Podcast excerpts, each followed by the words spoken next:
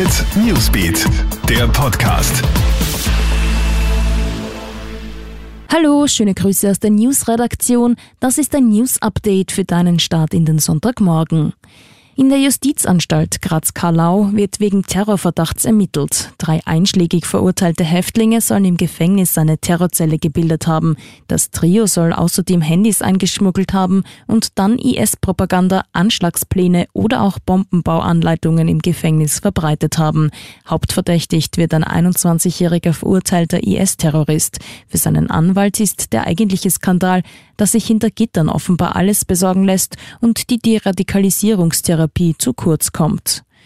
Nach der verheerenden Explosionskatastrophe in Beirut vor über einem Monat gibt es keine Hoffnung mehr für Überlebende. Drei Tage lang haben die Rettungskräfte weiter versucht, Überlebende zu finden. Unter den Trümmern eines eingestürzten Hauses gäbe es aber aus technischer Sicht keine Anzeichen mehr für Leben. Es könne ausgeschlossen werden, dass dort jemand begraben sei.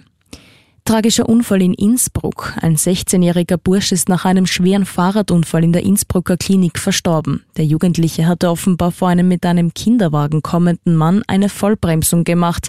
Daraufhin ist der 16-jährige über den Lenker geflogen und gegen ein geparktes Auto gestürzt. Schwer verletzt musste er ins Spital gebracht werden, wo er wenig später verstorben ist. Das Rad des Jugendlichen ist durch die Luft geflogen und hat dann den Kinderwagen erfasst, der daraufhin umgefallen ist.